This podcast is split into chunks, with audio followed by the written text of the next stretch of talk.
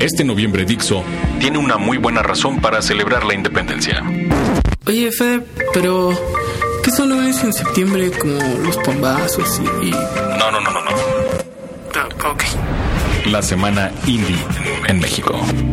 Las bandas más representativas de la escena independiente vienen a México. The Jesus and Mary Chain, Real Big Fish, Band of Forces, The Mars Volta, Thievery Corporation. Independízate del 2 al 9 de noviembre en el Vive Cuervo Salón. Para ganar boletos, visita la sección de los otros. Ocesa y Dixo Prodigy MSN presentan Este es el podcast de Mariana, Mariana, Mariana H. Mariana H. O sea, yo. Por Dixo y Prodigy MSN.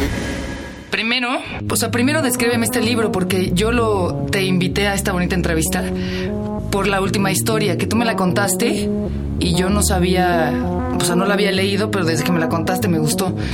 ¿De qué se trata Pizzería Kamikaze? ¿Kamikaze o ¿Ya lo Kamikaze? leíste después o no? Ya lo leí después. ¿Cómo? Sería kamikaze. ¿Case con E o con E? Hablado con I. Escrito con E. Yo lo, yo lo dije mal, perdón. Pizzería Kamikaze. Casi. Disculpen ustedes, es que estoy, estoy ante Diego Rabasa de Sexto Piso, que es el experto en temas literarios.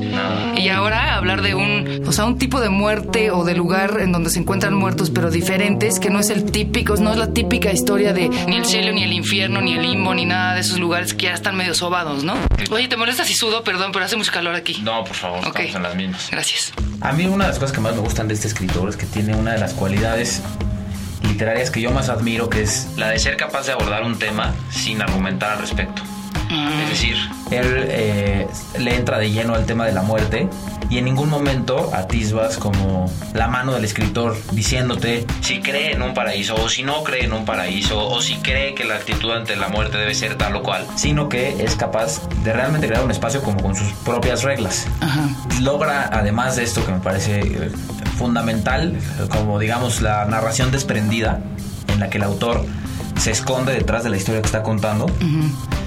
Eh, me parece que tiene otra otra herramienta que también me parece fundamental, muy poderosa y muy difícil de conseguir, que es combinar el humor con la profundidad. Cañón, eso, eso, eso ya lo leí, por cierto, que ahorita que me preguntabas. Es- es- eso, eso me gustó mucho, porque aparte son, si hablas de un lugar en donde se encuentran todos aquellos que se suicidaron, pues de entrada no te parece algo que pueda ser cagado, pues, ¿no? O que, o que pueda tener tintes de humor y sin embargo sí los tiene. No sabía que podíamos decir esas palabras. Ah, puedes decir, perdón, ¿no, no te lo dije? No, no, no es- Ah, es que estamos en internet, entonces Ah, ok. se puede decir lo que usted quiera. De hecho, estoy tomándome una cerveza, entonces espero que no se me salga un sapo, porque suele suceder. Entonces, ¿en qué estábamos? Estábamos en lo del humor. O sea, lo que, lo que es, eh, digamos, como, como- continuando esta serie de esta cascada de alabanzas, y pues, digo, que se entienda que son puros guayabazos porque es mi editorial de la que estamos hablando, Ok. pero este, difícilmente voy a tener una posición crítica, pero Pero no es la mía. No, Yo no también hablo bien. Pero somos cuates, entonces ahí. Mm, cierto. sí. Pero no, independientemente de eso, fuera de, fuera de broma, me parece que no hay en este libro una posición que, desde mi humilde perspectiva, eh, admita la crítica. Yo creo que de verdad es uno de los mejores escritores que hay ahorita vivos en el mundo. Y estoy seguro que además eh, va a ser un- como un escritor que va a permanecer mucho tiempo, no sé, como eh, George Orwell, por ejemplo, cuando le preguntaban qué, podía hacer, o sea, cómo, cómo, le cómo se podía establecer un canon que separara, sin lugar a dudas, a los buenos escritores de los escritores regulares. Él decía que solo el tiempo era el, el- como el único jefe y el único patrón capaz de hacer esa distinción tan clara, lo que perdura y lo que no perdura. ¿no? Pero Yo- es muy joven nada más, ¿no? es- no, sí, es muy joven, no- tiene, tiene alrededor de 40 años, nació en 1967. Ok, casi pegándole al cuarentón. Pues, ya pegando 41 años. Ah, sí, perdón, es que tampoco sé sumar. Es la chela, es la chela. Entonces, digamos, lo- o sea, una de las cosas que me parece brillantes de Queret es aborda un tema sobre la muerte y lo primero que hace es desacralizarla. O sea, Exacto. le quita como este halo de misticismo, de cuestión sagrada, como de, eh, de pertenencia a la vida, ¿no? Porque es increíble como la gente no resiste a hablar de la muerte desde la perspectiva de la vida, pero es una contradicción tremenda. Es decir, o sea, cualquier consideración que tú puedas tener sobre la muerte parte del punto de vista del ser y la muerte se trata del no ser. Entonces ahí hay una cuestión equivocada. Entonces Queret como que borra de un plumazo todo eso y de repente plantea un cielo, cielo entrecomillado, porque no es un, Un lugar, digamos, digamos, un espacio al que se van todas las personas que se suicidan. Un lugar como la Tierra, pero un poquito peor. Exacto, ¿no? Que es pues lo más desalentador que puede suceder, o sea, porque o te podres en el infierno y ardes en llamas o llegas a un lugar extraordinario, pero aquí llegaste a algo un poquito más mediocre de lo que estabas escapando, digamos. Estabas escapando. Entonces, imagínate, o sea, eh, de- de- desde ahí justo como se advierte la, la- lo, lo inteligente del relato. O sea, está el, el- el protagonista hasta la madre, porque dice, puta madre, o sea, me salgo de un lugar y me encuentro con otro en el que todo es igual, pero un poco peor. Ah, Exacto, exacto. Eh, descríbenos un poquito el, lugar, o sea, como la sensación que al lector le da este lugar. de- creo que nada más hay tres bares, ¿no? Entonces tienes que estar rolando por los mismos tres bares. La gente como que está también en una situación medio de medias tintas. Y hay una cosa que me gusta mucho también, que es que tienen como todos los, los rastros de cómo se suicidaron. O sea, la, la nena, ¿no? Que está súper guapa, pero tiene las, las este, venas cortadas. O el otro que está, pues se le ve la, todavía la, la huella de la soga y demás cosas. Entonces eso, esa parte es así como que guácala, ¿no?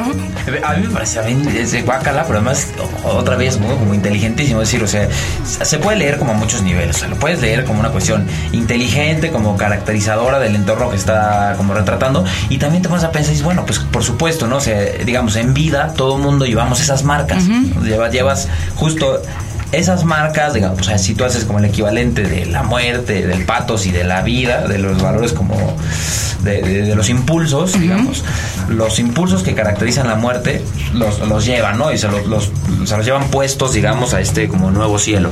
Es algo que se puede extrapolar justo como a, a nosotros, es decir, o sea, tú y yo llevamos las marcas, digamos, de esos impulsos de vida y de esos impulsos de muerte y son unas cuestiones como indelebles, ¿no? O sea, que si no es, pues, la forma en la que hablas, tus expresiones, tus gestos, tu manera de pensar, pues, todo eso son como justo las marcas indelebles de estos impulsos, ¿no? Entonces, este pues es como extrapolarlo a este mundo de los suicidas. Y pues como dices, es así un ambiente súper lúgubre, jodido, sucio. Imaginémonos así como un, una- un universo entero en el que todas las colonias son como esta zona industrial de Iztapalapa. Exacto, exacto. ¿no? Así como medio que el ambiente es como medio densón, con mucho polvo. Y pues obviamente están ahí personas que conservan, eh, digamos, la misma personalidad que en vida los llevó a suicidarse, ¿no? Entonces, eso ya hace que todas tengan una personalidad Determinada. especialita. ¿no? A las que a las que están así como intactas les dicen las impecables, ¿no? Esas son como las mamis de, de este lugar.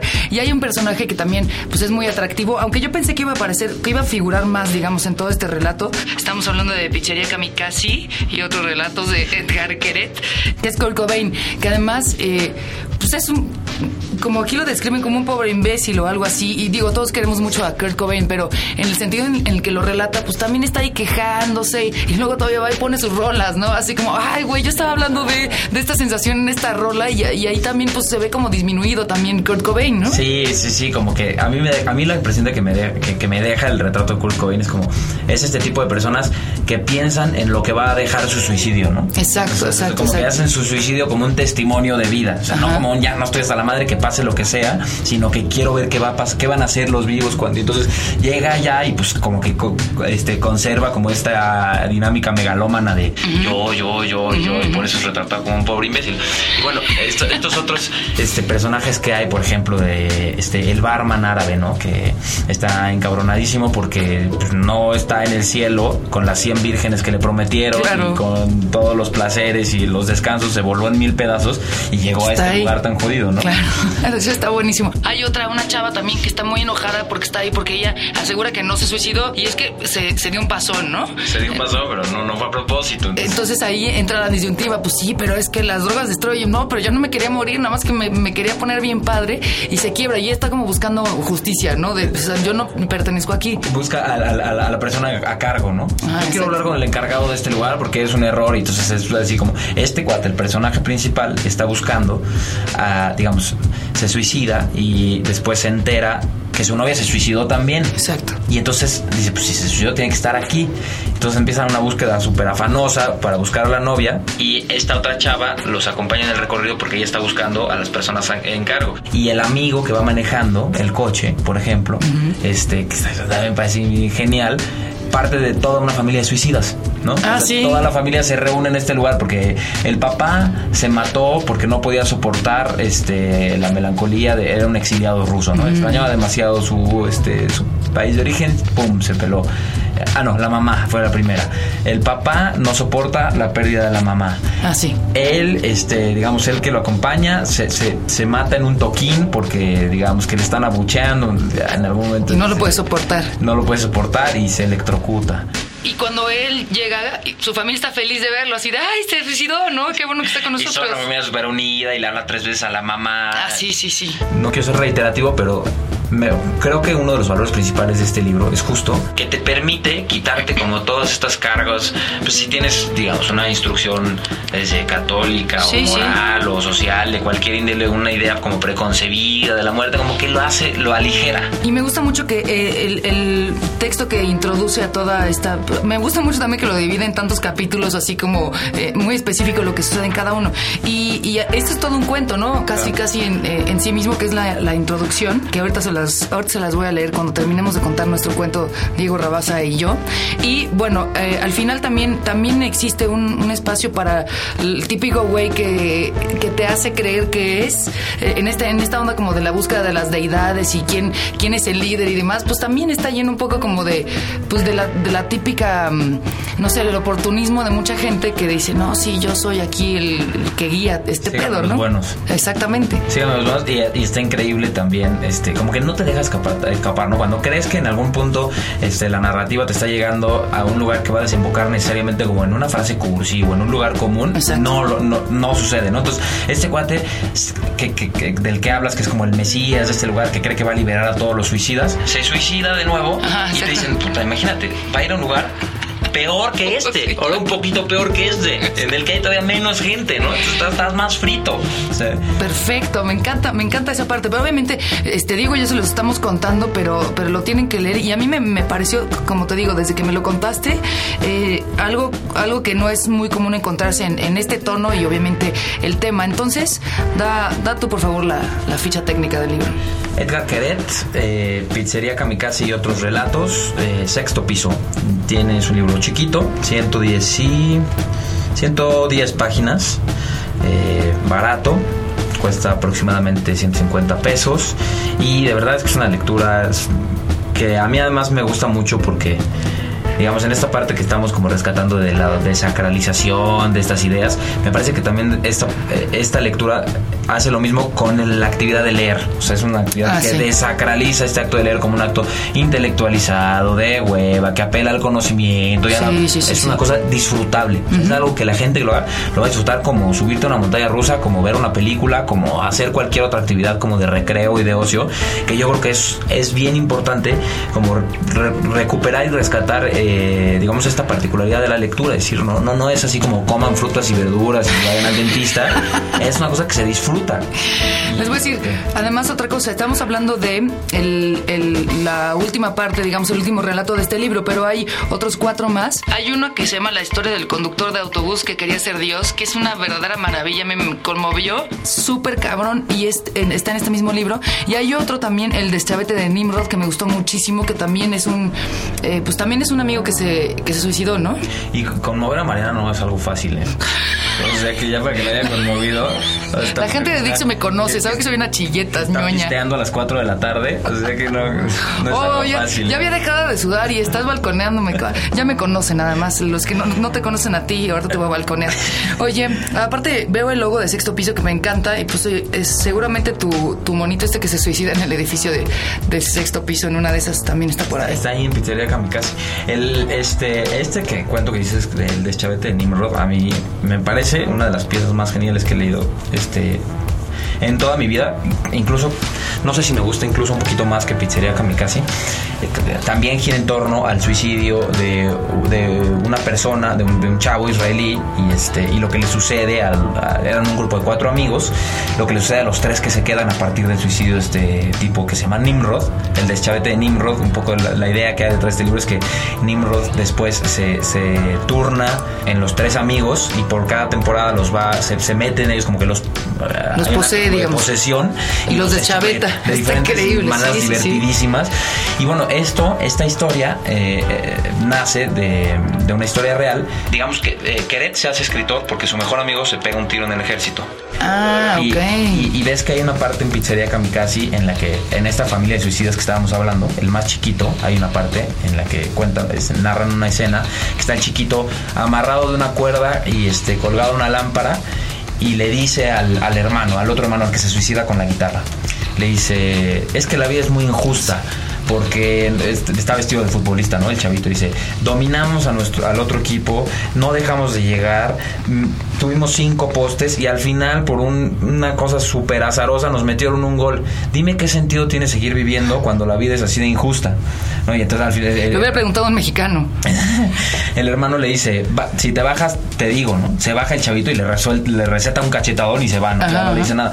Bueno, esa escena, este, digamos que el mejor amigo de Queret se lo topa un día en la guardia dentro del ejército y le dice, si no me das una buena razón ahorita por la cual debo seguir viviendo, me voy a suicidar.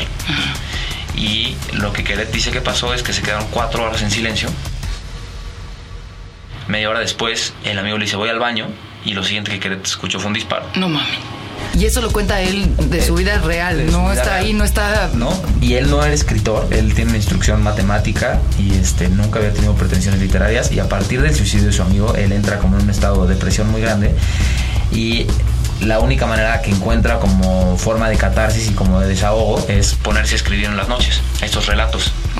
Y entonces lo que le pasaba era que, como se desvelaba escribiendo estos relatos, no llegaba a la revista matutina. Entonces en el ejército israelí hay como una figura así como de película gringa de Tom Cruise y Jack, Jack Nicholson de abogado, defensor y I want the truth. y Sí, sí, sí, sí. Lo meten a un juicio marcial, lo someten a un juicio marcial y el abogado defensor le dice, porque lo querían expulsar del ejército porque no llegaba a las revistas matutinas. El abogado defensor le dice, pues mira, si tú me puedes demostrar que estabas involucrado en una actividad intelectual y por eso te resvelas y por eso no llegas en la mañana, yo te salvo. Ah, le da los cuentos. Y entonces, un año después de que sale del ejército, recibe una llamada y dice, oye, este, fíjate que yo era miembro del jurado del juicio marcial y mi hermano es editor y se encontró mis cuentos aquí entre mis archivos de los juicios que tengo. Se encontró tus cuentos, perdón, y quiere saber si te interesaría publicarlos.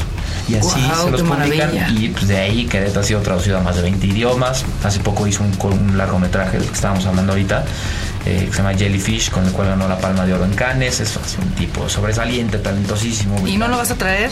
Sí, el año que entra. Ya vino. ¿En serio? Vino hace dos años a la Feria de Guadalajara y rompió corazones. Y, ¿Ah, sí? Ajá. Pues presenta, ¿no? y no es así como corazones. No, ya tipo. vi. Sí, sí, sí. No, no ese tipo de corazones. Ay, no me conoces. Este. bueno, lo vas a traer. El año que entra. Bueno, ahorita antes de dar todos los, los datos también del sitio, platícanos de este otro que tienes que es increíble, este otro libro que se llama Libro de las Caídas. Libro de las caídas. Este libro ¿Ese tiene que ver con la muerte? Sí, está absolutamente. Eh, este libro está compuesto de lo siguiente. Son 60 instantes, 30 instantes anteriores y 30 instantes inmediatamente posteriores a la muerte. ¿Puedo ver? Claro.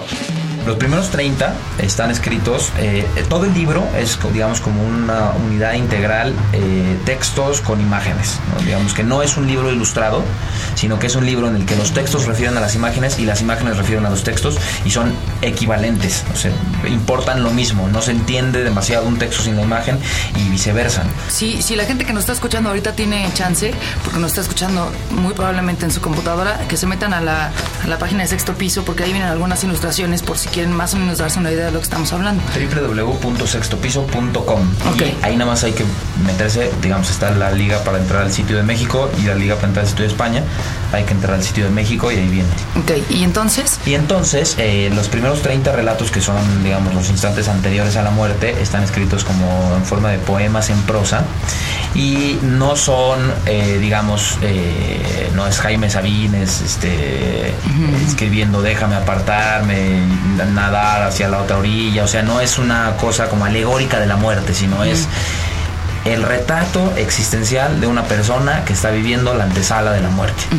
Entonces son como de una poder, de un poder y de una vibración tremenda. Uno de los escritores que más me gustan a mí es un escritor italiano que se llama Roberto Calasso, decía que la literatura absoluta, que es como la literatura más poderosa, le, le preguntaban, ¿cómo distingues a un libro que pertenece a la literatura absoluta? Y respondió, porque tiene una vibración. Ok. Digamos, o sea, un libro puede ser estéticamente perfecto, es matemática. Sí, y lo notas, ¿no? No tenerlo, y al revés, ¿no? Exacto, sí, Este sí. libro lo tiene, ¿no? Estos textos tienen una vibración importante. Y los 30 siguientes momentos son como microrelatos que, digamos, eh, abordan un poco la perspectiva ya que aconteció la muerte y, la- y como el entorno que lo rodean. Tiene un prólogo de Sergio Pitol, que pues, para mi gusto es el, el escritor mexicano de los últimos 50 ¿En serio? Uy, y lo, y lo dice Diego Rabasa, ahí se lo repito, está bien. Y este, pues bueno, es una edición muy bonita que hicimos este, en conjunto con una- un taller de editorial que se llama Taller de Editoria que se encarga de eh, hacer ediciones manuales. Tienen así como son una, uno de esos, como túneles del tiempo, tienen un taller en el que tienen toda una máquina de tipos móviles. O sea, esto que son los tipos móviles es que tienen una plancha, digamos, como una mesota y van poniendo letra por letra, van formando cada página. Entonces la acomodan, la, alinean perfectamente, que ninguna letra esté encima de la otra y manualmente van imprimiendo cada una de las Ah, páginas. eso está poca madre también. El cosido es a mano, el encuadernado es a mano, todo es a mano, es un proceso como muy artesanal.